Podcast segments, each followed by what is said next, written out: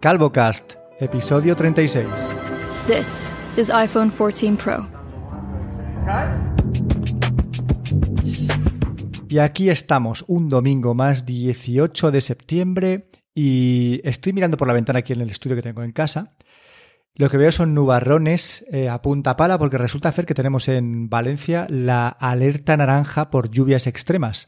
Y tenemos unas temperaturas eh, hoy de unos 23, 24 grados que es a lo que vosotros llamáis verano en Galicia, que sí.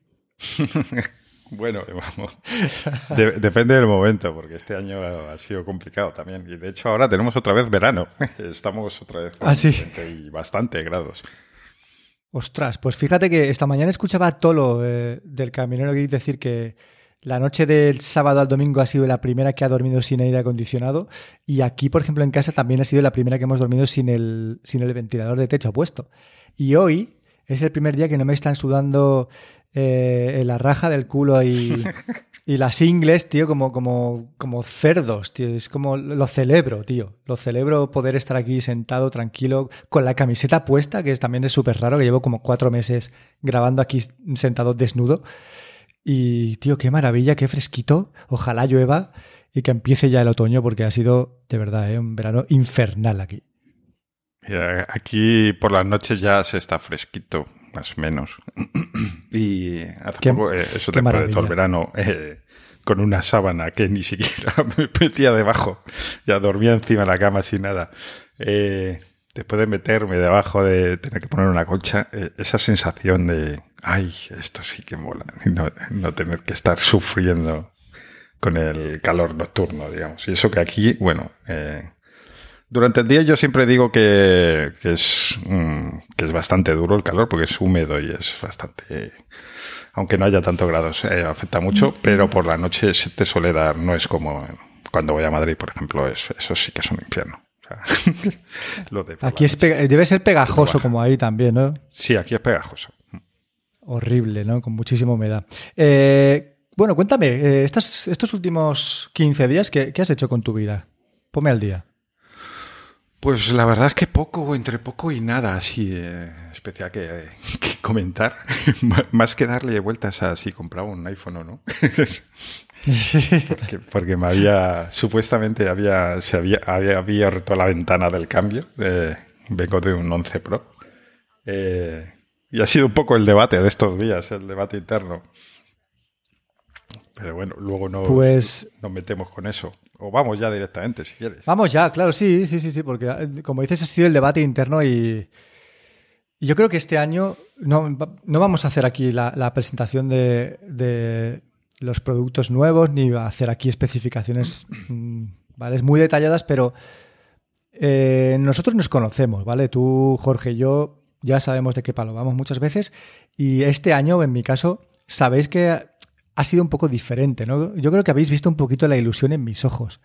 Hmm. Habéis visto que, realmente este iPhone 14 Pro que ha salido hace, bueno, el viernes, ¿no? Por fin salió a la venta. Sí que realmente me ha llamado la atención respecto a otros iPhones de años atrás que, bueno, que sí, que estaban bien, que tal, pero que no hacían latir mi corazón como este, ¿no? Es, creo que, ha habido un salto, por lo menos en, mi cabeza, y me lo he planteado, tío. Me lo he planteado y lo he descartado. Me lo he planteado y lo he descartado. ¿A ti qué te ha pasado? Eh, yo lo descarté más o menos rápido. eh, quiero decir, la parte en el fondo sabía que, que no, que había decidido que no, que era mucha pasta y que no necesitaba cambiar de teléfono realmente, por mucho que me apeteciese.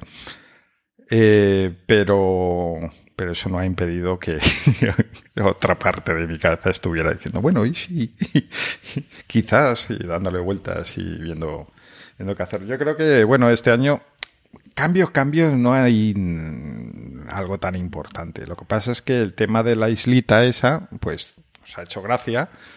Y, es lo que te hace pensar como que hay algo nuevo que quieres probar, que quieres estar ahí desde el primer día. Pero, em, por otro lado, tengo la duda de qué va a pasar realmente con, esa parte nueva de la, de la, interfaz. Porque el problema es que solo va a estar en los teléfonos nuevos. Eh, nuevos en los Pro. O sea, si aún no hubiese salido en los 14 también, en los básicos, em, yo creo que podría tener más tracción de inicio, pero al estar limitado a los Pro, eh, no sé si esto no se va a quedar tras un impulso inicial de cosas, que veamos aplicaciones que la utilizan y tal y cual, y cosas muy curiosas que te hagan querer tener ese teléfono para probar esas cosillas. Eh, no sé muy bien qué va a pasar porque va a haber demasiados iPhone que no tienen la isla. Entonces los desarrolladores no van a tener tanto incentivo para, pasada este, este momento inicial en el que cualquier aplicación que saque algo va a tener mucha publicidad porque va a salir en medios de mira los de Reddit eh", pues ayer veía una aplicación Apollo un cliente de Reddit que han puesto unos muñequitos para poner encima de la isla como es una chorra que es una chorradita es una chorrada, es un gatito eh, puesto encima de la isla. Sí, que te hace gracia, pero es que al final dices, ya está. O sea, que, es un... No te creo, tío. Sí. no lo has visto. no lo he visto, pero lo veo tan absurdo que. Ya, bueno, pues en estos primeros días, si tú haces algo, cualquier tontería que tenga que ver con la isla, tienes garantizada publicidad gratis. Bueno, gratis lo que te haya costado el desarrollo del gatito puesto encima de la isla, ¿no? Em, pero yo creo que una vez pasado el primer mes, eh, pues a ver qué pasa con esto de la isla. Yo creo que va a tener una evolución lenta porque los desarrolladores no van a poder ir a full con la isla porque va a haber mucha gente, tanto los que no han cambiado de teléfono como los pocos incautos que se compren el 14 nuevo, eh, que no van a tener esa opción. Y entonces no puedes dejar a la gran mayoría de usuarios eh, sin funciones fundamentales. Mm. Claro, yo creo que de todas formas se va a quedar bastante residual, por lo menos eh, durante los primeros años, como dices. Pero también veo que la mayor parte de aplicaciones que ya hacen uso de ese tipo de, magia de software son las propias de, Apple y entiendo que también lo harán las propias de reproducción multimedia, ¿no? Entonces yo entiendo también que si esto no lo sé, no lo he probado, no tengo un iPhone 14 Pro, pero si tú estás escuchando un podcast en Overcast y lo minimizas, entiendo que se irá arriba también. Igual me equivoco, ¿no? Sería interesante ver algún vídeo si esto es así y se minimiza por defecto a la isla porque es una aplicación de, multimedia. Entonces, quizá ya haya como ese predesarrollo previo, esa, eh, esa función como habilitada en ciertas aplicaciones que no hace falta, ¿no? que no requiere que el propio desarrollador haga nada en, especial, a no ser que quiera, no sé, personalizarlo algo más, ¿no? como lo del gatito. Entonces, si la mayoría de aplicaciones que usas, por lo menos en mi caso son las propias de Apple, y luego eh, uso, por ejemplo, el, un reproductor de podcast como puede ser Overcast, pues tampoco le pediría mucho más, ¿no? Simplemente con esas que ya estén ahí bien visibles, que pueda juguetear con ellas. Y luego para mí, ¿no? Lo que te comentaba fuera de micro, que es lo que a mí me haría comprar este móvil, que aparte de, de la isla, que me parece súper chula, que realmente me gusta muchísimo, a pesar de que la gente diga que si es más grande que el notch, que si está en, ubicada en una zona un poco más incómoda porque tapa más pantalla, todo eso es, bueno, es así, ¿no? Pero la pantalla, ¿no? A 120 Hz, que también tenía el 13 Pro, pero bueno, eh, como no tengo el 13 Pro, pues tampoco la, he podido disfrutar. Eh, la pantalla siempre encendida, que lo mismo, quizá ni siquiera la llegara a usar, pero que está ahí, la puedo activar si quiero. Y las cámaras, ¿no? Con ese 2X y ese 3X, que, que lo he hecho muchísimo de menos en mi iPhone 13 y para mí el zoom en cámara realmente sí que es algo necesario. Antes del 13 creo que tuve el 12 o el 11 Pro, no estoy, no estoy seguro si... No, creo que tuve el 12 también. Y también lo eché de menos. Con lo cual, para mí, esos tres pilares son los que me decantarían hacia comprar el, el iPhone 14 Pro. El iPhone 14 estándar lo veo simplemente un teléfono que tiene que estar ahí porque tiene que formar parte del catálogo, pero que no es interesante para nadie. Y eh, los grandes, el Plus y el Max, no son para mí, ¿no? Directamente son móviles que descarto por tamaño, aunque por otro lado tú sabes también que me encanta el S21 Ultra, que es mm, igual de grande, ¿no? Pero aun siendo igual de grande, para mí son cosas distintas. Entonces sí que sí que podría comprar un S21 Ultra, pero no un, un iPhone 14 Pro Max, por ejemplo. ¿no? Son cosas de mi cabeza y funciona así y hay que quererme, tío. Bueno, eh, yo sí que le veo cierto sentido en, el hecho de que no, no, existe un ultra pequeño. En el iPhone tienes la, puedes comprarte el Max o el Pro normal, que es exactamente lo mismo, pero más pequeño. No hay ninguna diferencia. El S22 normal mm, no es igual que el Ultra. Ya no solo por tamaño, hay otras diferencias en la cámara y alguna cosa más que no recuerdo tampoco. El lápiz que a ti no te interesa. Eh, claro. Quiero decir, no es lo mismo. No hay un Ultra Mini, un Ultra no tan Ultra. Non plus ultra. no, tan ultra. Galaxy no tan ultra.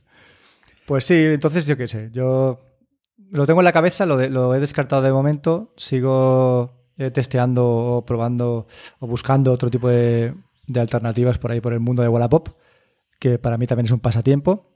Pero bueno, queda, como apartado, pero no, no dentro de un cajón al fondo, ¿sabes? Queda dentro del cajón, pero como al principio del cajón, pues sacas abres ese cajón, lo veis ahí y dices, pues voy a sacar hoy, ¿sabes? Ese es mi planteamiento con el iPhone 14 Pro. A mí lo que me ha pasado eh, es que yo tenía pensado a priori comprar el, aunque ya sabía que por los rumores eso no pintaba bien. Eh, si fuera un año normal, eh, yo tenía pensado comprar el 14 que sacase, eh, porque lo de las cámaras, claro que mola tener el, teleobjetivo, pero mm, podría renunciar a él. Y me gusta más el peso del normal. El Pro yo creo que pesa demasiado, para mi gusto. Eh, ¿Qué es lo que ha pasado? Que ha salido un 14 muy raro, que es básicamente, el, es prácticamente igual que el 13, eso sí que no hay casi ningún cambio. Entonces, si compras el 14 te quedas con cara de tonto. Eh, y ya te obligas a ir a, o sea, este año directamente si compras teléfono nuevo te tienes que plantear el Pro, que no era, no era mi idea. Ni por precio, ni por lo que digo, por el peso, que tampoco me hace mucha gracia. Entonces, pues al final me, he quedado ahí. O sea, llega un momento que he dicho, mira, no. Este año en los teléfonos normales es, raro porque Apple ha querido marcar más la diferencia y lo veo en parte lógico entre los Pro y los normales porque cada vez había más gente que decía casi, casi lo mejor, o sea, lo más, la compra buena es comprarte un, un normal si quieres, tienes dinero y te apetece y tal, puedes irte al Pro, pero el, normal es el, calidad-precio eh, mejor, digamos. Y entonces Apple, viendo este movimiento, ha querido marcar más la diferencia, pero claro, ha quedado un año muy raro porque eh, como quieren que una de esas diferencias va a ser que el procesador más nuevo solo lo va a tener el Pro, pues hay un año, que es este, donde el 13 es igual que el 14 para poder, a partir de ahora, eh, sacar, quiero decir, el año que viene el 15 normal tendrá un procesador mejor que el de este año, cosa que este año no ha pasado. Este año tiene exactamente el mismo procesador que el del año anterior. Entonces, bueno, es este que año que hacemos ese escalón eh, se ha quedado así. Ha quedado, han sacado el teléfono por sacar, yo creo un poco, por no decir que no lo sacaban, que no pareciese que desaparecía la gama no Pro. Pero bueno, a partir de ahora sí que tendrá más sentido, sí que habrá dos, dos terminales nuevos con un procesador nuevo para su serie, mejor que el del anterior, y ya, ya será un poquito más lógico.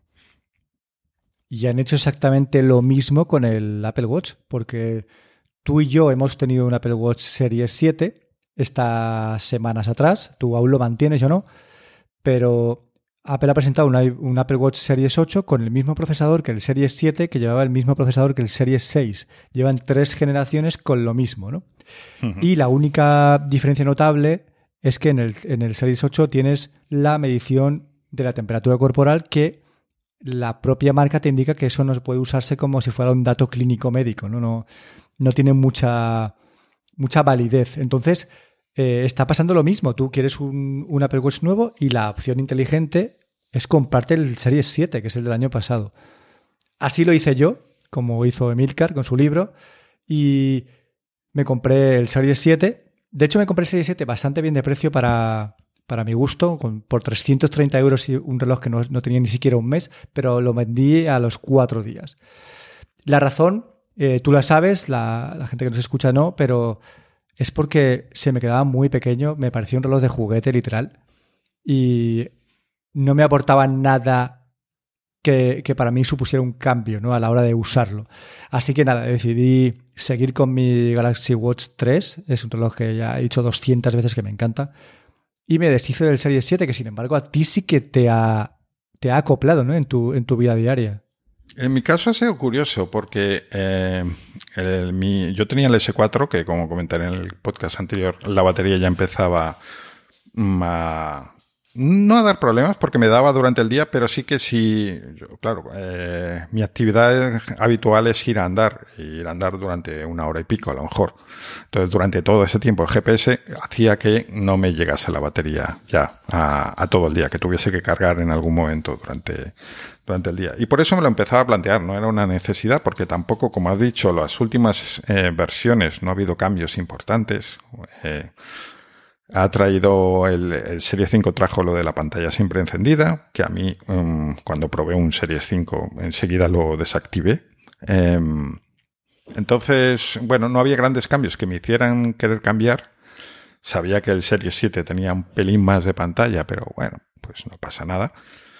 Entonces lo compré sin mucho convencimiento, más que nada porque, bueno, lo encontré a buen precio y dije, vamos a, pues a aprovechar para cambiar, para no, porque la otra alternativa era cambiar la batería de mi Series 4. Eh, lo cogí y la verdad es que al recibirlo me ha, sorprendido para bien, porque he notado que aunque los cambios hayan sido pequeños de una generación a otra, pues al fin y al cabo estoy pegando un salto de tres generaciones. Y ahí pues, pues ya se nota más de lo que pensaba. Ese, ese milímetro más de pantalla, que parece una tontería, se nota, hace que todo sea bastante más grande. También Apple mm, eh, juega un poco a venderte el producto que quiere venderte. Eh, quiere decir, por ejemplo, el teclado, las teclas para marcar el código de desbloqueo son bastante más grandes, pero, de pero tanto más grandes que dices, eh, en el Series 4 podían ser un poco más grandes de lo que son. O sea, esto, esta diferencia de tamaño no es solo por este milímetro más. es como que en el Series, en, el nuevo, han hecho los botones más grandes, simplemente y, eh, y en el otro innecesariamente pequeños. Pero bueno, eh, a lo que voy es la pantalla es más grande, la, lo de la pantalla siempre encendida, pues a veces ahora sí que lo uso gracias a un truquito que vimos por ahí. Ya tengo más batería. Eh, y curiosamente me vino con una carcasa que yo no pensaba usar, pues ya lo compré de segunda mano. Venía con una estas típicas carcasas protectoras de plástico que yo las veía en foto y decía, eso no va a mi Apple Watch ni harto vino. Y de hecho, al principio, o sea, directamente la dejé. Venía en una fundita que me vino también con correas y es que ni la saqué, o sea, quedó ahí. Pero un día por curiosidad dije, venga, vamos a, ponerla, ¿eh? Y, y, me ha convencido. O sea, es que estoy alucinado con eso. O sea, me gusta bastante más con. Más dentro de. Bueno, según el estilo que, que quieras darle al reloj. Pero eh, este problema que decimos de que el Apple Watch es un pelín pequeño, quizá queda en la muñeca, bueno, no, no queda mal, pero podría ser un poco más grande. Y con la carcasa esta que se integra muy bien, eh, pues mm, queda ese, te da ese tamaño extra. Y, y la verdad es que bueno, de momento la estoy usando. Em, es una carcasa de Spigen, es negra como la caja, eh, no se nota demasiado que llevas un, trozo de plástico ahí. Eh, lo malo es que tiene el logotipo de Spigen, o sea, las letras por debajo que, ya les vale. Porque no llama mucho la atención, pero yo sé que están ahí, está grabado y eso me sobra totalmente. Pero bueno, pues también hace que esto contribuya a que tengas la sensación, eh, refuerza esta sensación de he cambiado de reloj, no de... Porque cuando tuve, antes he dicho que probé durante un breve periodo el, Series 5 eh, y terminé revendiéndolo porque eh, ahí sí que decía, es que tengo exactamente el mismo reloj que tenía, o sea, no he cambiado de reloj y para esto no necesito gastar dinero. Vale, pues has terminado disertación, pero quiero, o sea, eh, en la búsqueda del, del Series 7 ha pasado algo muy interesante y es que el, el reloj se ha actualizado a la versión 8, 9, eh, a la versión 9, ¿no? Creo que es. ¿O es 9? No, no estoy ni seguro. Creo que 9, es 9. creo, sí. Y nosotros, que somos personas que teníamos desde el principio muy claro que nuestro reloj era el Nike, hmm, ya no nos hemos visto atados eh, por, por, por, esa búsqueda, porque la gente normal le da lo mismo si es un Nike o no. Entonces, a la hora de buscar un reloj de segunda mano, era muy complicado encontrar un Apple Watch Nike que tuviera las esferas Nike, que son las que eh, más nos gustan, por lo menos a ti y a mí, ¿no? Entonces, esta actualización de WatchOS 9 lo que ha traído han sido esas esferas de Nike a todos los Apple Watch. Esto me parece tan guay, ¿sabes? El despreocuparte ya de si tu reloj es el Nike o no, porque ya vas a tener esas esferas que te gustan, que antes estaban separadas, que si no tenías un Nike no podías acceder a ellas. Y ahora ya todo el mundo, con un Apple Watch que se pueda actualizar, ya dispone de, esas esferas y que para mí son mis favoritas con mucha diferencia, ¿vale? Frente al resto de las esferas que ofrece el Apple Watch, pero que aún así ni siquiera a mí me llegan a convencer tanto como, vuelvo otra vez atrás, las de mi Galaxy Watch 3, incluso las del Galaxy Watch 5, que me gustan mucho más que las esferas de, los Apple Watch. Esto eh, creo que también ha ayudado ¿no? a que tú te hicieras con, con el Series 7. Bueno, ha ayudado a, que no saliese disparado nada más recibirlo. Y me explico. Yo vi una oferta que me parecía bastante buena, eh, compré el reloj, cerré el trato y todavía no me lo habían enviado cuando lo, comenté y tal. Y me dijiste, es el Nike, ¿no? Y yo, ups. no me había acordado. Y entonces, de forma que yo ya había cerrado el trato y eh, de un reloj que no era el Nike, y para mí eso, como dices, es que es fundamental porque hace que el reloj me guste bastante más eh, que con las esferas normales. Eh, entonces, cuando me, dijisteis que habían abierto lo de las esferas de Nike, fue un subidón, porque es que si no, yo no descarto que me hubiera deshecho de este reloj. Eh, para mí las esferas de Nike son bastante importantes porque me gustan mucho. O sea, es que a veces pruebo otra y la termino quitando al cabo. o sea, no me dura ni un día. Quitando algo lo mejor estas, pues más de número, más tipo reloj normal para cuando quieres tenerlo más como si fuera un reloj clásico. Eh, pues no, no.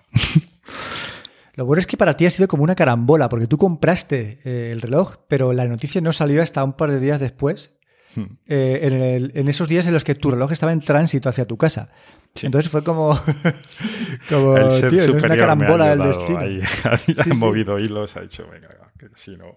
Pero bueno, a todos los que tengáis un Apple Watch eh, con WatchOS 9, por favor, probad las esferas de Nike y entenderéis por qué Fer y yo estamos tan obsesionados, ¿vale? Con este tema desde hace años. Yo creo que ningún reloj de los que he tenido, eh, quitando el Series 7 que yo lo compré sabiendo esto, ninguno de los que he tenido ha sido un watch normal. Siempre todos los que he tenido han sido Nike. Y es justamente por esto ¿no? que estamos hablando. En mi caso también. Pero bueno, Apple, Apple presentó algo más eh, en la presentación y son los nuevos iPods Pro, eh, de los cuales todavía creo que no hay ninguna revisión a fondo, ¿no? Es que son los grandes olvidados. De hecho, prácticamente no se habla de ellos porque, bueno, son básicamente el mismo producto con mínimo, sí, de, lo típico de ahora suenan mejor, ahora cancelan mejor el sonido y tienen un AirTag en la caja. Y ya está. Que, son, unos que son, unos auriculares, o sea, las mejores son precisamente esas, ¿no? Eh, a no ser que claro, una función. Pero eh, Claro, ahí ves lo que es un producto totalmente maduro, donde no, es que no hay muchas más vueltas que darle. Dicen que suena bastante mejor. Bueno, pues perfecto. O sea, si quieres que, si necesitas unos auriculares, pues ahora mm, más motivo para elegir esos. Pero, pero ya está. O sea, tampoco si los Apple Watch de primera generación, oh, perdón, los AirPods de Pro de primera generación sonaban muy bien ayer, pues no va a hacer que, mañana necesites urgentemente cambiarlo. Es un producto, yo creo que normalmente no se cambia tan por estos impulsos, nuestros cacharreros de necesito el nuevo con la isla. Eh, es raro que si no necesitas cambiar los auriculares o comprar unos nuevos que vayas a, cambiarlos. Y por eso también hay menos movimiento e interés en, medios y tal, y incluso a gente en Twitter y demás hablando de, de comprarlos o no. bueno, es son más una lavadora que compras cuando se la vieja. Pero aún así, eh, son imprescindibles en mi día a día. Yo ya no sabría vivir sin los iPods Pro. Quizá haya otros auriculares similares de otras marcas que me den también muy buenas prestaciones en cuanto a cancelación de ruido, pero todo lo que es eh, los rollitos Apple que se intercambian la fuente con el ordenador cuando tú quieres, bueno, cuando tú quieres y a veces cuando no. Cuando no quieres. Pero en principio cuando tú quieres, exacto. Y la conexión automática, todos estos rollos que, parecen chorradas, pero luego, te salvan un poco eh, la vida si tuviera que renovar, yo lo tendría muy claro, ¿no? Ah, me iría a por esos AirPods Pro 2 esperando que no tuviera ningún problema de, crujidos y cosas raras como los, que han tenido la, serie 1. Como los muchos que hemos tenido. Exacto, pero si me dices que tienen mejor cancelación de ruido, hostia, ya tienen que ser muy buenos, tío, ¿no? Acercándose incluso a los Sony, porque los, los de primera generación son muy buenos. Es que vamos a ver, la cancelación de los AirPods Pro es buena en entornos normales, pero yo a veces, eh, pues en, el tren, por ejemplo, cuando voy a Madrid, a veces que voy en el tren y solo llevo los AirPods Pro, mm, ahí se nota que no cancelan como para un viaje, no hablemos ya de un avión. Mm, no es suficiente ni mucho menos. No estoy no quiero decir con esto que sean malos ni qué tal, no sé cuál es. supongo que el reto técnico será brutal, ¿no? De meter una buena cancelación en unos auriculares tan pequeños. Pero sí que, sí que hay, hay margen de mejora, claramente. Eh, yo sí que he notado que en entornos más exigentes se notaba mucho. Y cambiando un poquito de tema, eh, ya que has mencionado lo de la, la, la conexión esta inteligente, aquí curiosamente hay algo que yo veo muy, muy, muy poco eh, comentarlo eh, y creo que es un poco de ceguera del revisor, y me explico. Lo típico es que la gente que se dedica pues, a blogs y tal, sobre todo más grandes, más profesionales, y que hablan sobre productos de Apple, suelen tener todos sus productos de Apple. Y entonces es todo maravilloso. Mientras está ahí, pues lo que decíamos, me pongo con el ordenador y automáticamente ya me ofrece, oye, ¿quieres eh, pasar la música del teléfono al ordenador? Sí, sí, por favor. Y cuando me voy, pues eh, me la pasa al teléfono. Genial. ¿Qué pasa cuando no tienes un producto de Apple? y entonces es que la vida se vuelve miserable. Porque eh, lo que era una ventaja, que es esto de pasar de uno a otro con una comodidad tremenda, termina siendo un dolor de huevos. Y me explico. Cuando tú tienes unos AirPods y los sincronizas con un ordenador con Windows, por ejemplo, eh, esto lo he probado con los grandes, con los, con los y con los Pro. Creo que no he llegado a probarlo y no sé si es igual, pero intuyo que sí. Vamos a ver. Cuando eh, tú sincronizas los auriculares con un PC y luego cuando quieres volver a, al teléfono, no funcionan ya. Eh, tienes que mm, resetearlos y volver a, hacer la conexión de cero. Eh, cuando luego quieres volver a tu PC, pues nuevamente tienes que comenzar a hacer la configuración de cero. Es decir, es un auténtico coñazo. Eh, manejar unos productos de Apple, mientras que con unos auriculares Bluetooth normales, aunque no sea esta conexión tan mágica, pero sí que puedes tener, eh, una vez que los tienes configurados, pues ya solo tienes que conectar manualmente y ya está, no hacer todo el proceso de cero cada vez que cambias. O sea, no se quedan en memoria, quieres decir, ¿no? No. Pues no, porque tienes que resetearlos eh, eh, para pasar de PC o, o televisión Sony eh, quiero decir, algún objeto que no sea de Apple, es como si fueran dos conexiones diferentes, dos tecnologías diferentes. No, es que lo de Apple no usa Bluetooth, usa Bluetooth manzanero. Y cuando tú has elegido la conexión Bluetooth estándar, pues eh, lo otro queda anulado. O sea, tienes que borrarlo, tienes que elegir un modo u otro. Modo de compatibilidad o modo de exclusividad manzanera. Porque yo cuando tenía el, el Galaxy, yo conectaba mis, mis iPods y sin ningún problema, hasta que los usaba con el portátil, que desde el ordenador tenía que elegir conectar, ¿vale? Y luego al volver a los Galaxy simplemente buscaba el, en Bluetooth buscaba los iPods, le daba y se conectaba como con normalidad, ¿sabes? No, no tenía que volver a resetear la caja ni hacer cosas raras, tío, no sé. Pues ya te digo. No me ha pasado eso. A mí me ha pasado eh, con los Macs, que estuve probándolos, y había que restaurarlos de cero. De hecho, pregunté en un Apple Store y me dijeron que sí queda así. Uf, durísimo eso, ¿eh? Hombre, pues imagínate uno que te ha gastado 600 pavos en unos auriculares y que luego te encuentras con esto. ¿Y qué hiciste con ellos? Porque yo no sabía ni que tenías los AirPods Max. No, no los tengo. Ah, fue, una, de, de mis pruebas, un préstamo. Vale, vale. Es que, calladito te lo tienes todo, ¿eh? Bueno, mira, por concluir un poco con el tema de presentaciones, yo creo, y estarás conmigo de acuerdo, en que este año lo que hay que comprar es el Ultra, el Apple Watch Series 8 Ultra, o Apple Watch Ultra, como coño se llame, que todavía pasa un poco como los iPods Pro, no tenemos revisiones eh, a fondo de ellos. Eh, el iPhone 14 Pro y el resto de cosas, tío, yo creo que son un poco eh, de bulto, ¿no? Para, para, tener un catálogo que sea más o menos coherente con lo que vas presentando todos los años, pero que no está orientado a que la gente lo compre.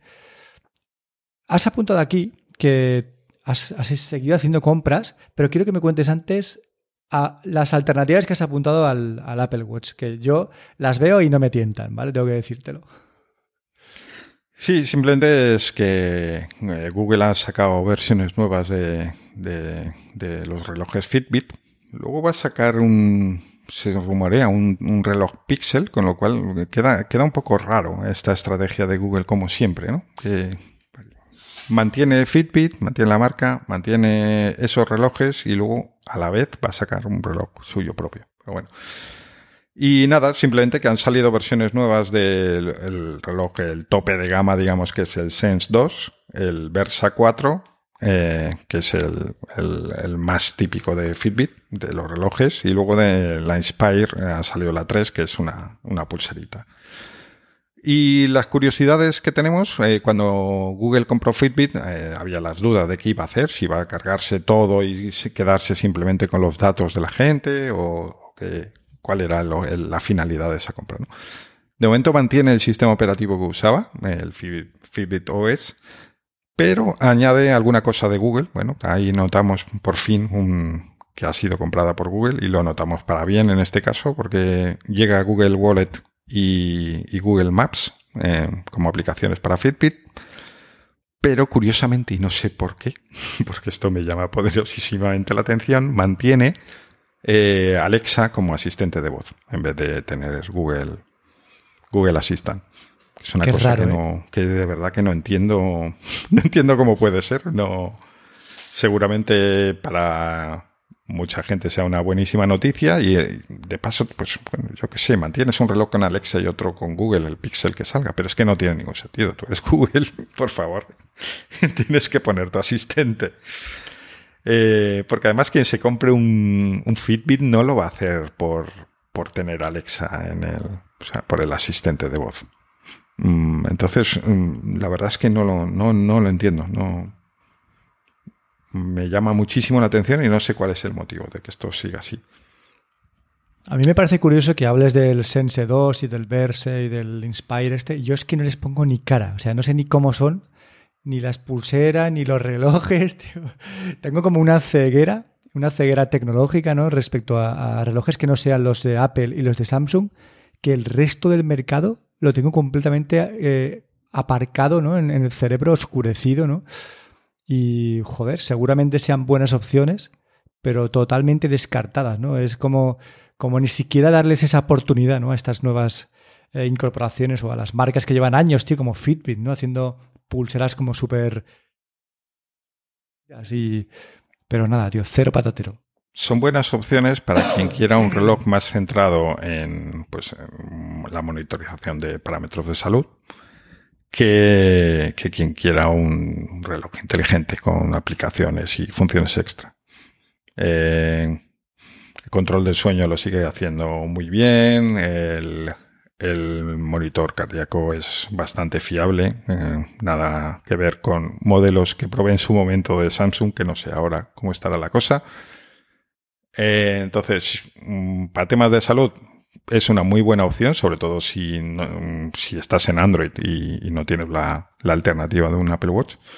Sí que es un teléfono inteligente, no. O sea, aplicaciones y tal, o un reloj inteligente.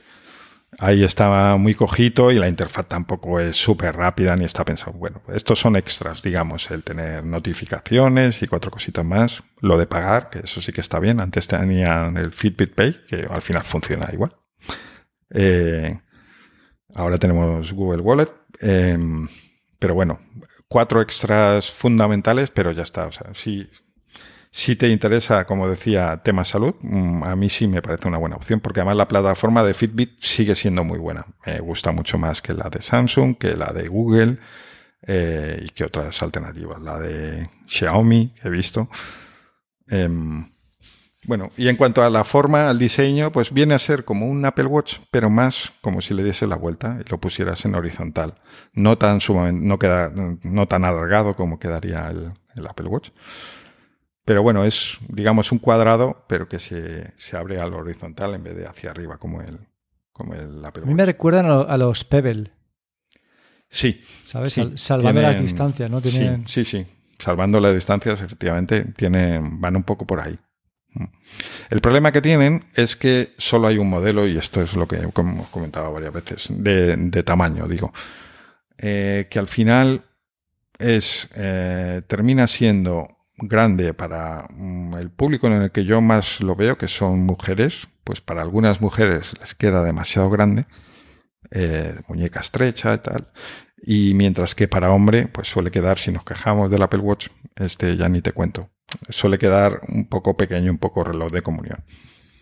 Eh, sí, hay gente que le queda genial, pero hay mucha gente que está fuera. Lo que hemos dicho otras veces, como mínimo tiene, tiene que haber dos tamaños. No puede ser que saques un, un, tamaño que valga para todo el mundo, porque al final vale unos pocos y al resto les queda así, así. Cuando dices reloj de comunión, me, siempre me acuerdo de, de, los relojes de mi abuela, que seguramente sea aplicable a la gran mayoría de las abuelas, tío, que son relojes que medían 3 por 3 centímetros, ¿sabes? Redondicos que dices, pero ya, ya, ¿cómo puedes ver la hora ahí si yo tengo 17 años y no, no alcanzo a leerlo, ¿sabes? Y tú tienes 65 y seguro que estás ciega de cojones, tío. Son cosas que, que nunca entenderé. Bueno, mira, pues vamos a dejar el tema tecnológico de momento y te voy a contar que ayer me llegó una notificación de Lowy, un correo, y me dijo que llevo tres años con ellos. Tres años con Lowy, me hacían un regalo de 75 gigas de datos. Bueno, eh, te dan 25 gigas por año. Esto es simplemente, es como un bono. Tú cuando ya lo consumes, pues evidentemente no, no es todos los meses 75 gigas, que estaría bien, pero no es el caso. Y ya no es por los gigas, porque a mí realmente me da igual. Yo ahora mismo tengo la tarifa de Lowy de las más bajas. Pagamos en casa con la fibra a 300 simétricos y dos líneas, 32 euros con 90, 32 con 90 o 31 con 90, no estoy seguro. Eso la fibra y, me parece que las dos líneas. Sí, exacto. No está pero está, no, no, es, está súper bien, pero por ejemplo, creo que yo tengo 10 gigas de datos y Paula tiene 5, creo. Y me sobran. O sea, es que me sobran datos. Todos los meses tengo más de 18, 19 porque es que gasto poquísimos datos en, en el teléfono. Y bueno, que traigan 75 gigas está súper bien, pero lo que vengo a decir es que después de tres años con Lowy y después de que durante estos tres años hayan salido ofertas en compañías que son mejores, por ejemplo las de Digi suelen ser más baratas y te ofrecen algo más, eh, no nos hemos cambiado, tío. Y, esto es como, nada, simplemente quería reivindicarlo, ¿no? Como cuando, cuando Pepefone era Pepefone, hmm. que ya podía haber cosas mejores, pero Pepefone era Pepefone y no te cambiabas porque era, era Pepefone y era la polla. Que no querías pues ni ver las ofertas de los demás. Exacto, correcto, tío, correcto. Pues eso me está pasando con Lowy. Desde el día uno que estamos aquí, no hemos tenido ni un solo problema con ellos, ni un solo problema de facturación como teníamos con Vodafone constantemente. Cuando ha habido algún corte, se han comportado súper bien, en plan, eh, sabemos que ha habido una caída de línea en tu zona, tal y cual, y bueno, pues mira, estos gigas gratis para ti, cualquier problema nos llamas, o sea, siempre súper bien. Y eso es lo que, en mi opinión, fideliza a las personas, tío, que, todo funcione como, como tú esperas que funcione, simplemente. Y que cuando hay algún problema la gente responda, ¿no? Pero no hace falta que responda regalándote nada, sino simplemente responda pues, con información, con información veraz, que, no te eviten, que... No sé, estas cosas, tío. Estamos súper contentos con Lowy y tú estás ahora mismo con O2, creo, pero porque realmente es la, es la que te da la, la, mejor fibra, ¿no? Y la mejor cobertura. Bueno, también probé por aquí cobertura realmente de móvil. Eh, lo mejor sería tirar por Orange.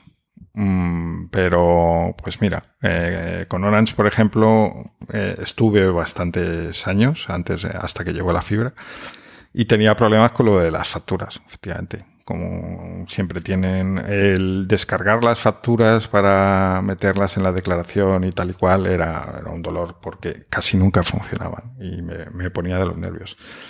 Al margen de eso, como yo no cogía ningún tipo de oferta, no tenía ningún servicio extra ni nada, pues bueno, no tenía demasiados problemas en cuanto a pues facturación de estas cosas que dices. Es que el problema con Vodafone, por ejemplo, es que suelen meterte promociones y cosas que luego no aplican y terminas perdiendo un montón de tiempo en, reclamar que dices, me has hecho un regalo y al final eh, en vez de estar contento con tu regalo, estoy más descontento de lo que estaba antes de que me ofrecieses este regalo.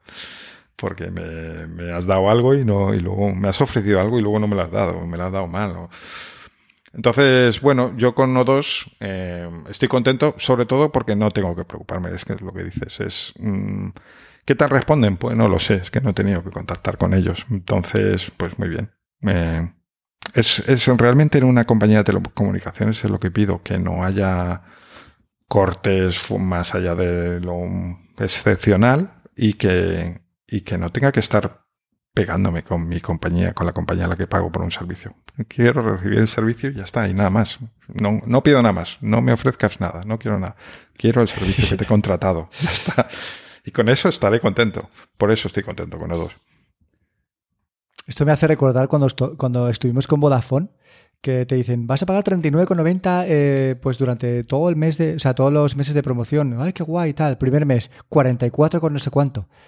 Oye, ¿cómo es posible? No, es que mira, tienes activo el servicio de contestador y tienes activo también el servicio de protección de no sé cuántos de los datos de no sé menos. Y dices, pero si yo esto no lo he contratado, tío. Es, es como que te engañan desde el principio, ¿no? Era lo primero que tenías que hacer en Vodafone, nada más cambiarte, era llamar y decir, quiero desactivar estos tres servicios que tienen un coste de 1, no sé cuántos euros al mes y que yo no he pedido y que te vienen activados por defecto, ¿no? Me acuerdo de eso, tío. Era de, joder, la puta mierda de compañía. En fin. Pues nada. Eh, curioso que estemos los dos en compañías contentos, tranquilos, felices y que las recomendemos al resto de la gente, ¿no? Aunque sabemos que no son las compañías más baratas. Esto pues también hay que tenerlo en cuenta, ¿no? Y en mi caso, por ejemplo, no tengo tele, no tengo nada, no tengo ninguna eh, ningún extra y tú tampoco, creo, ¿no? No. No, simplemente. línea de teléfono, la fibra, y, móvil. Pues súper bien. Eh, también te voy a decir que yo sigo usando la aplicación de BeReal. BeReal, me encanta. Y sigues, solo ahí, ¿no? Y sigo solo, estoy con tres personas. No, no, se apuntan los cuarentones a, No se anima, tío. No, yo veo que, sigo leyendo noticias. de TikTok eh, ha sacado una copia de, de y la lanzará como aplicación propia, no sé cuántos. Instagram también quiere copiar el sistema de, la aplicación. Pero lo que es en BeReal no hay nadie, tío. Yo sigo sin ver ese, esa llegada masiva de gente que tiene ganas de compartir cosas sin filtros. No la veo, no la veo, no. Estoy con tres personas tío, y, hay algo que no me, no me acaba de convencer mucho y es que coinciden mucho los horarios de... Porque esto no sé si sabes cómo va, pero eh, supuestamente a una hora aleatoria la aplicación te manda una notificación y te dice, tienes dos minutos para eh, publicar una foto. Y está resultando, por lo menos en mi caso, que esa hora aleatoria suele coincidir con las comidas. Entonces, no tiene, claro, no tiene sentido tío, estar todos los días publicando la, la misma foto de tú comiendo, ¿no? No, no le veo mucho sentido, ¿no? Entonces me gustaría que, fuera un poco más aleatoria esa notificación y que realmente la foto fuera realmente aleatoria, pues a las 7 y media de la mañana, a las 12 de la mañana, a las 5 de la tarde, ¿no? Yo creo que un poco lo que pasa, eh, bueno, por donde em, se, dice que está teniendo éxito es en público mucho más joven que nosotros. Pero al margen de eso. Yo soy joven, tío. Tú no eres joven. Me siento joven. Que no, no, tú te puedes sentir como quieras, pero no eres joven. Y la prueba la tienes ahí, que nadie de tu generación se mete en estas cosas. Y yo creo que lo que pasa un poco es que Instagram mm, gustó en su momento la idea de publicar una foto de, eh, que, de algo que consideras es curioso. Em, llegó un momento que fue puro postureo y ya eh, nos echó a muchos fuera de Instagram. Eh, y Virreal quería pues un poco ofrecer esa naturalidad, ese, no es una foto súper preparada de estoy en un sitio súper guay y tal, o, enseñando una vida que no tengo. Pero es que el problema es que tampoco queremos ver la vida que tienes. Quiero decir, no quiero verte comer tu comida normal de todos los días. No tengo ningún interés. Pues, pues un día puedes ser curioso, pero no quiero verte todos los días esas escenas en toda la gente a la que siga en, una red. Entonces, supongo que el problema está en que lo ideal es un poco el término medio que fue Instagram al principio. Que la gente ponía fotos curiosas, digamos, más o menos que, pudieran tener cierto interés, eh, pero sin llegar al postureo, ni mucho menos que se convirtió luego, que era todo falsedad y, todo vidas felices y, imposibles, digamos. Y yates y, mujeres en bikini, ¿no? Efectivamente. Pues sí, nada, ahí sigo. Eh, seguiré un tiempo más a ver si la cosa reflota un poquito. Y si no, pues, eh, pues una red más que, una red social más que, que en la que claudicaré, cerraré, eliminaré de mi teléfono y otra cosa, ¿no? De momento me gustaría que funcionara, sinceramente, porque la veo curiosa, pero, pero no es lo que está pasando. Va, venga, te voy a contar otra cosa. Eh, estos 15 días fui al dermatólogo. Primera vez que he ido al dermatólogo del seguro y, y primera vez que me han quemado la cara con el nitrógeno, ese líquido. y yo fui principalmente porque en la nariz tenía como una pielecita eh, a la altura del puente, en el centro, una pielecita que, que, pues que me quitaba y volvía a salir. Pero era literalmente era una pielecita, súper pequeñita, ¿vale? Y yo decía, hostia, no es normal, tío, que me quite esta piel y, vuelva a aparecer, ¿sabes? Constantemente. Y eh, como perro viejo y como gente mayor, sabemos que las heridas que no se curan no son buen presagio, ¿vale? Así que, nada, me pedí hora en agosto, me la dieron para septiembre y aproveché cuando fui para decirle, mira, es que tengo pues alguna mancha de estas del sol, ¿no? Que te aparece en la cara, tal.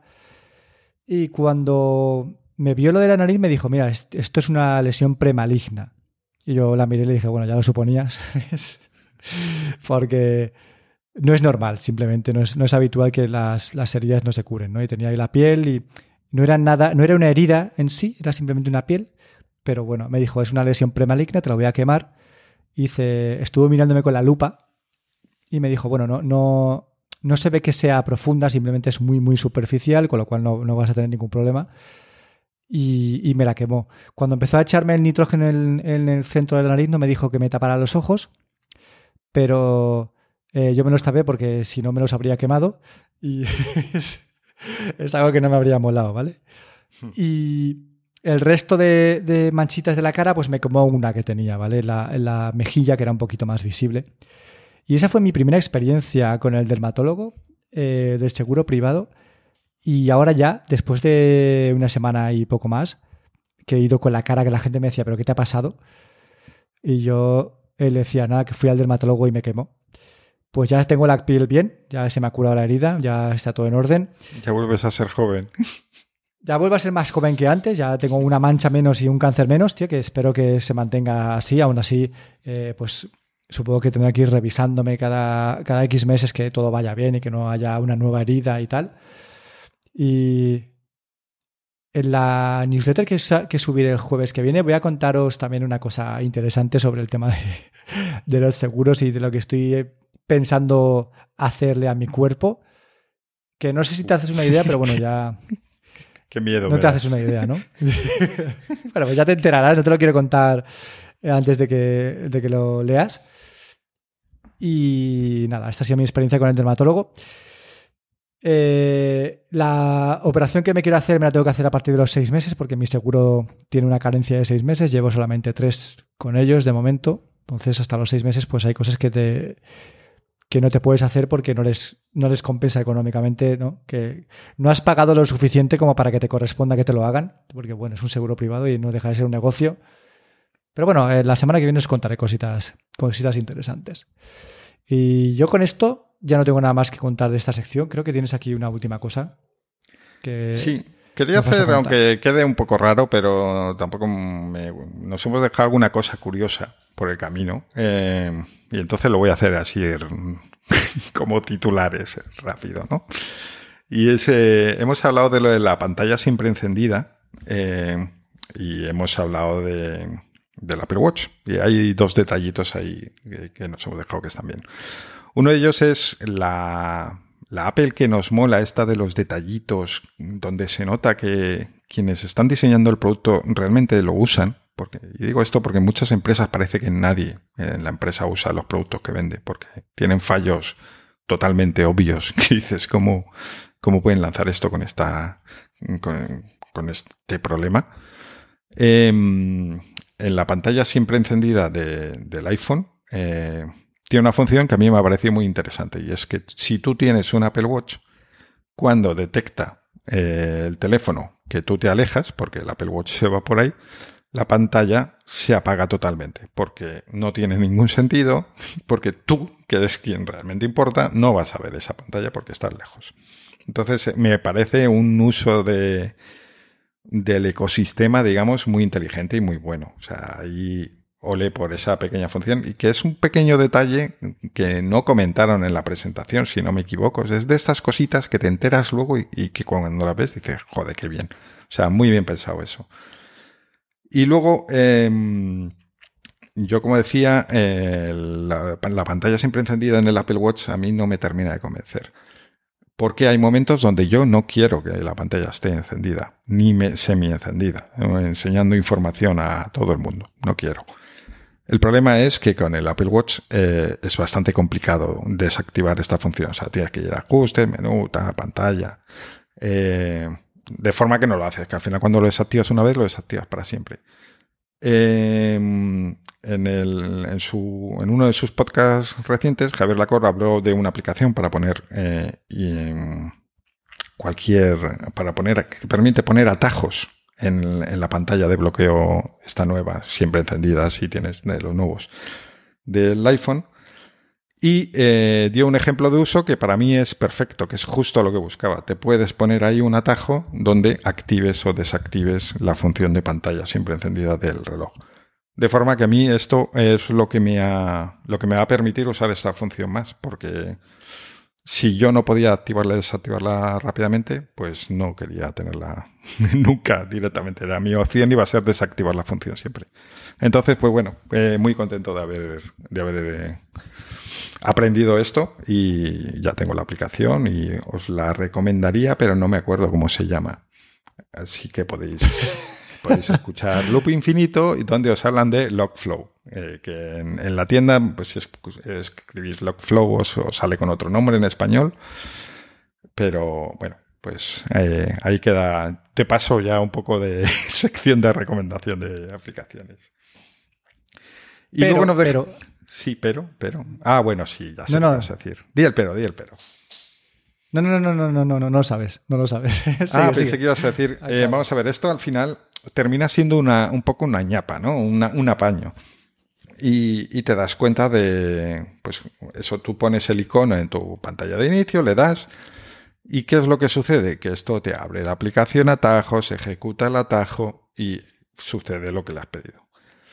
Y tú lo ves, esto, o sea, y tarda un poquito. Y entonces, eh, pues es una es que lo ves, tío. Es que lo poco ves. elegante. Es que es, sí, y de hecho se quedan las aplicaciones ahí abiertas, se queda ahí la aplicación atajos a veces. si fuera tan rápido que no, que, no, que no vieras la intermedia, ¿vale? El, el, atajo en sí, pues perfecto. Pero es que lo ves, tío. Y, he probado varias aplicaciones de, de, widgets para la pantalla de bloqueo del iPhone y, lo ves, lo ves. Que bueno, que igual para ti no es un problema, pero para mí sí que lo es. ¿sabes? Es poco elegante esa función. Es esta cosa está, que no, está pulido. que dices, eh, ¿pasa algo? No, no pasa nada, no pasa absolutamente nada pero no, se, puede hacer. Sí que se puede hacer. El precio a pagar es que Apple eh, no te deja hacerlo de forma natural, con lo cual tienes que hacer, mm, eh, ¿cómo se dice? Workarounds, ¿no? De estos, o sea, como, pues eso, pasos intermedios, tío. Y claro, eso es lo que no me gusta. No me gusta nada ver, verle las costuras a, a esa aplicación que supuestamente te va a permitir hacer un atajo que no te permite la propia Apple. Pero bueno, eh, no deja de ser algo útil y si tú le das al botón, gires la cabeza un segundo y vuelves a mirar el teléfono, pues no lo ves, ¿sabes? Simplemente gira la cabeza, tío. Gira la cabeza y no lo verás. Y bueno, vamos a pasar ya a la sección de videojuegos, eh, sección de videogames a los 40, gente mayor que juega videojuegos. Y me cuentas cositas. Venga, vamos para allá. Aquí estamos ya en la sección de gente mayor. Y yo solamente voy a decirte una cosa, y es que me he terminado por fin el Far Cry 6 y me ha gustado. ¿Sabes? Lo has terminado todo, has acabado toda la historia y, no se te ha hecho repetitivo. Porque yo no he jugado a Far Cry, ¿eh? pero siendo de Ubisoft, tengo miedo respecto a eso. He terminado la historia completa y se me ha hecho repetitivo, ¿vale? Ah, pero lo bueno es que lo he jugado en muchos, en muchos momentos distintos. Es como, ha sido un poco un juego de desahogo, ¿sabes? Que cuando quería desconectar y jugar a una cosa que no fuera demasiado complicada, me metía al Far Cry 6 y le daba caña ahí y mataba como un cabrón. Me ha gustado, tío, porque me ha gustado, es un juego súper dinámico. Ya lo comenté en el podcast hace varios meses y es un, un juego en el que eh, lo mismo estás conduciendo un avión que llevando un barco, que subiendo a un coche, que galopando a lomos de un caballo, que con un subfusil, que con el francotirador. O sea, me parece súper dinámico y eso hace que no me que no me aburra así de primeras. Tengo que decirte que lo jugué en PlayStation 5 y en la Xbox he ido más rápido de lo normal, ¿vale? He ido como más a, machete con lo que es la historia principal, dejándome prácticamente todo lo secundario. Hasta tal punto que me pasé el juego y la última cinemática no la vi porque no sabía que era la última, ¿sabes? Entonces, eh, lo que es el final del juego no sé cómo acaba porque le di al botón de omitir y acto seguido me salieron las letras del final del juego. Entonces me perdí me perdí el final del propio juego que, no, luego no sé cómo volver atrás para poder verlo, con lo cual tengo que verlo en YouTube de alguna persona que se lo haya pasado. Esta es mi la, patética historia de, en fin, de, ir corriendo en videojuegos tampoco tiene mucho sentido, ¿no? Pero bueno, me lo pasé, lo he vendido ya. Y pues eso, la satisfacción de la que hablamos a veces, ¿no? Es decir, joder, eh, me compré el juego y me lo he pasado, ¿vale? Que sí, que me lo he pasado a mi manera pero me lo he pasado. Le he, dedicado el suficiente tiempo como para, para llegar al final, ¿no? Y eso, joder, eh, pues me, satisface. Y ya está, no juego nada más. Tengo la consola súper aparcada. Eh, ha hecho mucho calor, tío. No me tengo ganas de, no tenía ganas de sentarme en el sofá a sudar. Y quizá ahora cuando empiece el otoño, pues le dé un poquito más de caña. Salen juegos súper interesantes, tío. El día 20 de septiembre eh, sale el, el Deathloop, que le voy a dar sí o sí. Me descargué el Immortal Phoenix Rising, que lo tengo descargado, pero ni siquiera lo he, empezado. Y son juegos gratuitos, son juegos del Game Pass. Joder, compraos un Xbox, tío, que tenéis ahí un mogollón de juegos súper buenos, de verdad. O sea, disfrutad. Disfrutad porque os va a gustar, tío. Pues y eso es todo lo que tengo que decir de videojuegos. Ojito con el Game Pass, porque precisamente yo lo que traía era.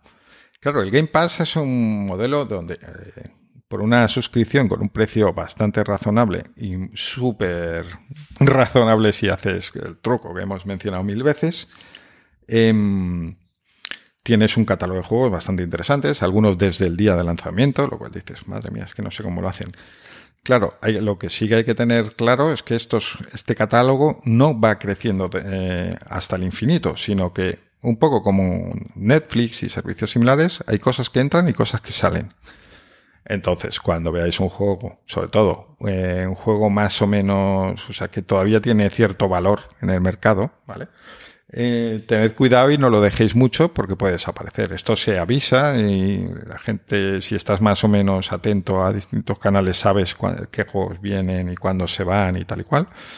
Pero bueno, que no aparquéis demasiado porque a mí me pasó con el, con el de Marvel's Avengers, el de los Vengadores de, que salió en Xbox, bueno, en todas estas, no sé si en Nintendo sale, pero bueno, está para Play también.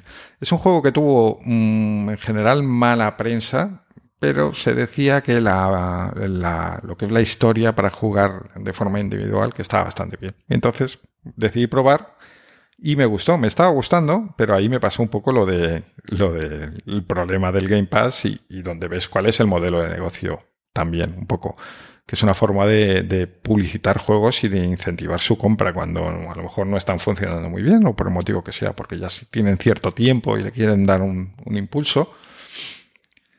Tú lo metes en el Game Pass, eh, la gente los prueba, como yo, gente que a lo mejor no se iba a comprar el juego, los prueba y ve que sí que le gusta y luego dices, pues bueno, estuvo bastante tiempo, quiero decir, no, no es que te pongan un juego dos días y te lo quiten, pero bueno, claro, si juegas como yo, cuando buenamente puedes y tampoco le pones demasiado interés a ese juego en particular, te puedes quedar sin él.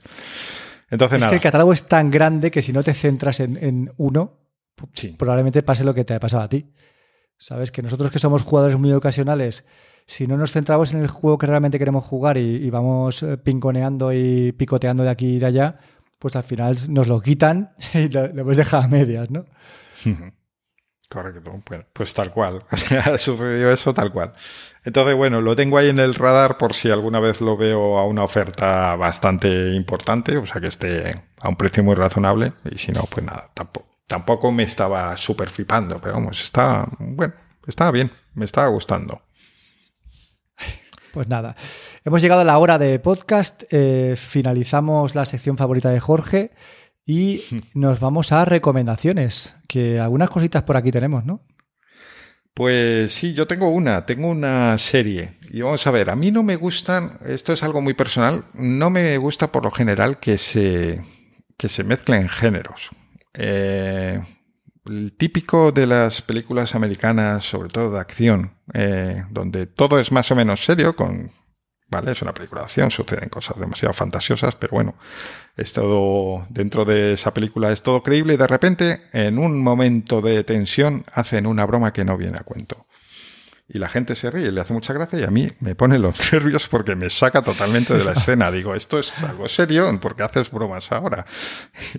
eh, es curioso porque yo también en los momentos tensos suelo hacer una broma que no viene a cuento, pero esto es lo de ver la paja en el ojo ajeno.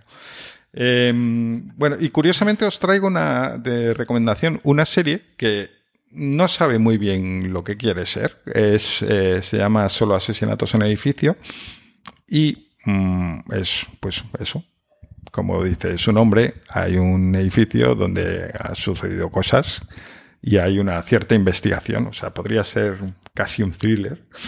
Eh, pero luego es en plan comedia, pero sin ser comedia del todo. Entonces, quiero decir, no, no, no, te va, no es una serie que te vayas a reír mucho, puedes sonreír de vez en cuando. Pero al principio, eh, lo que sucede, al menos en mi caso, por esto de que no me gustan las mezclas, es que yo estaba como un poco diciendo, eh, me estás contando una historia que pretende ser seria y estás como haciendo bromas que no son graciosas. Mm, la veía como muy. Solo que como había visto muy buenos comentarios, pues seguí. Además, lo bueno es que dura media hora, que cada vez me gusta más esto de las series que son pequeñitas y que si quieres te ves dos capítulos, pero si solo tienes un rato, pues te ves un capítulo y ya está. Em, y poco a poco me fue enganchando tanto la historia, que la verdad es que está muy bien resuelta, como, como las relaciones entre los personajes según se fueron construyendo de forma que me acabé la primera temporada, he visto casi toda la segunda, que curioso, casi diría que está mejor que la primera. Y bueno, a mí me ha gustado, ya os digo, tarda en un poquito en arrancar quizá hasta que te colocas, eh, pero luego está muy bien y yo le daría, está en Disney Plus. siempre me pasa lo mismo, no sé si decir Plus o Plus y al final hago un... Disney Plus. Y hacerle, echarle un ojo. Bueno. Muy guay. Ya había escuchado sobre esta serie, así que igual le damos una oportunidad ahora que eh, no tenemos mucho que ver, que tenemos abogada Hulk ahí como en la nevera. Así que igual me animo, ¿sabes? Eh, quería recomendar una aplicación, ha salido esta semana. Se llama Carpeta Ciudadana y es una aplicación del gobierno. Eh, su utilidad básicamente es agilizar y, y, amenizar los trámites burocráticos más típicos, ¿no? Entonces, eh, entras en la aplicación, te registras con clave o con certificado electrónico y tienes aquí pues un montón de cosas de tu vida digital con el gobierno. Por ejemplo, te dice eh, en un calendario cuáles son tus próximas citas para renovar el DNI, para renovar eh, la ITV. tienes también acceso a tus títulos universitarios, tienes acceso a titulaciones que no son universitarios, tienes acceso a tus bienes e inmuebles por si quieres eh, pues sacar algún tipo de documento, ¿no? Y la aplicación está súper bien, tío. La aplicación funciona muy bien, es rápida y te permite lo que he dicho, agilizar, ¿no?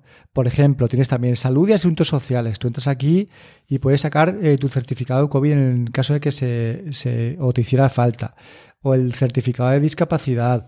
O si tienes antecedentes penales, pues lo puedes sacar aquí. Y si no tienes también, ¿vale? Ese documento que te dice que estás libre de, antecedentes penales o de antecedentes sexuales. Eh, los títulos de familia numerosa yo qué sé, muchas cosas, ¿vale? Eh, el padrón, si quieres, también, ¿no? La aplicación se llama Carpeta Ciudadana, está en iOS y está en Android. Instalando. Y, ¿La estás bajando ya? Sí, es, pues, es que lo tenía eh, pendiente porque que... lo había escuchado, creo que fue en Mixio, que lo comentaron y dije, ah, tengo que verla. Y cuando has dicho, porque necesité mi certificado del título de universitario, y no encuentro la copia, claro, en su momento me dieron un, papel que no sé bien dónde está y digo, ah, que puedo, mm, que me estás diciendo que puedo ver eso en la aplicación y puedo descargarlo digitalmente. Entonces ya definitivamente me, ha interesado.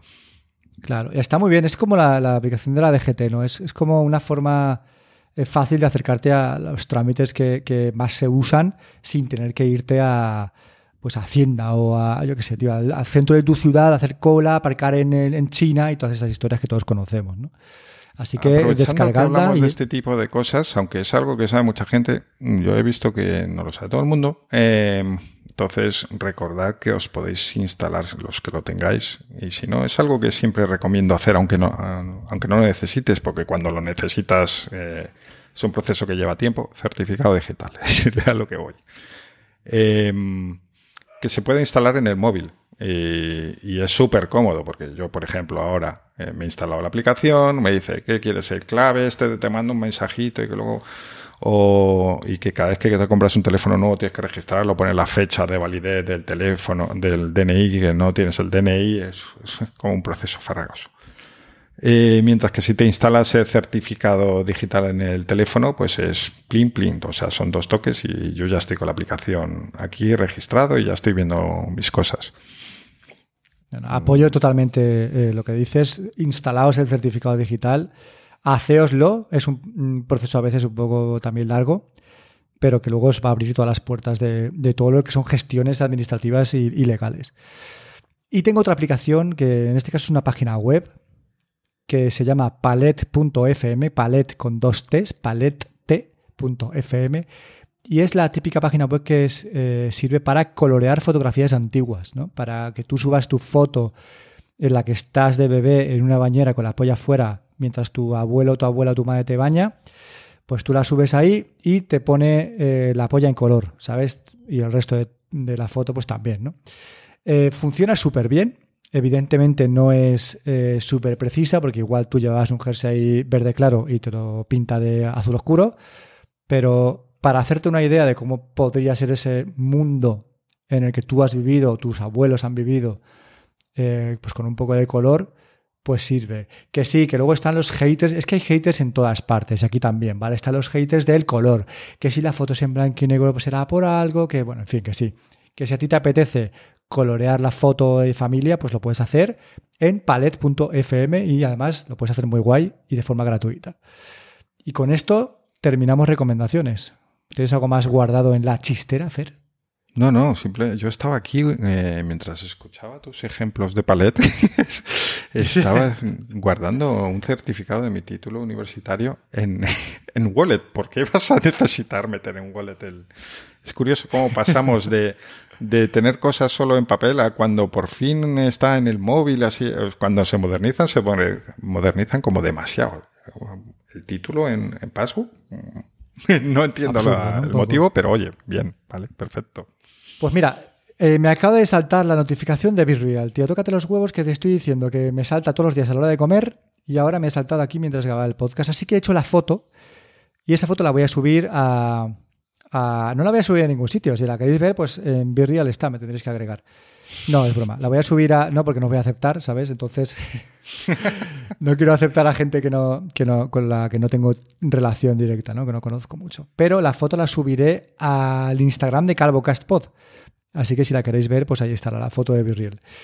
Y con esto, pues terminamos. Estamos ya en el final. Voy a agradecer a Paloma, que nos ha dejado un comentario en iVoox y que nos dice lo siguiente. Muy buenas chicos, os he conocido por una mención del Caminero Geek, creo, y me ha encantado. Me suscribí y voy escuchando todos los podcasts publicados. Pobrecita, tío. Paloma, desde aquí te compadezco.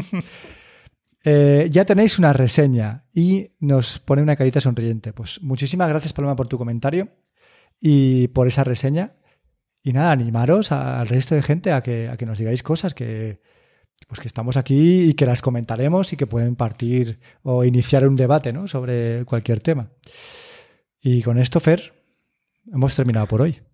Pues nada, como siempre, ya sabéis, podéis, eh, nos tenéis en Instagram y en Twitter como calvocaspod. Eh, podéis escribirnos a calvocas.gmail.com o visitar nuestro blog y ser los segundos en la historia de dejar un comentario en calvocas.com. Y con esto, pues nos vemos dentro de 15 días, que a ver si seguimos con esta racha de cumplir eh, con la periodicidad. Chao, chao. Chao.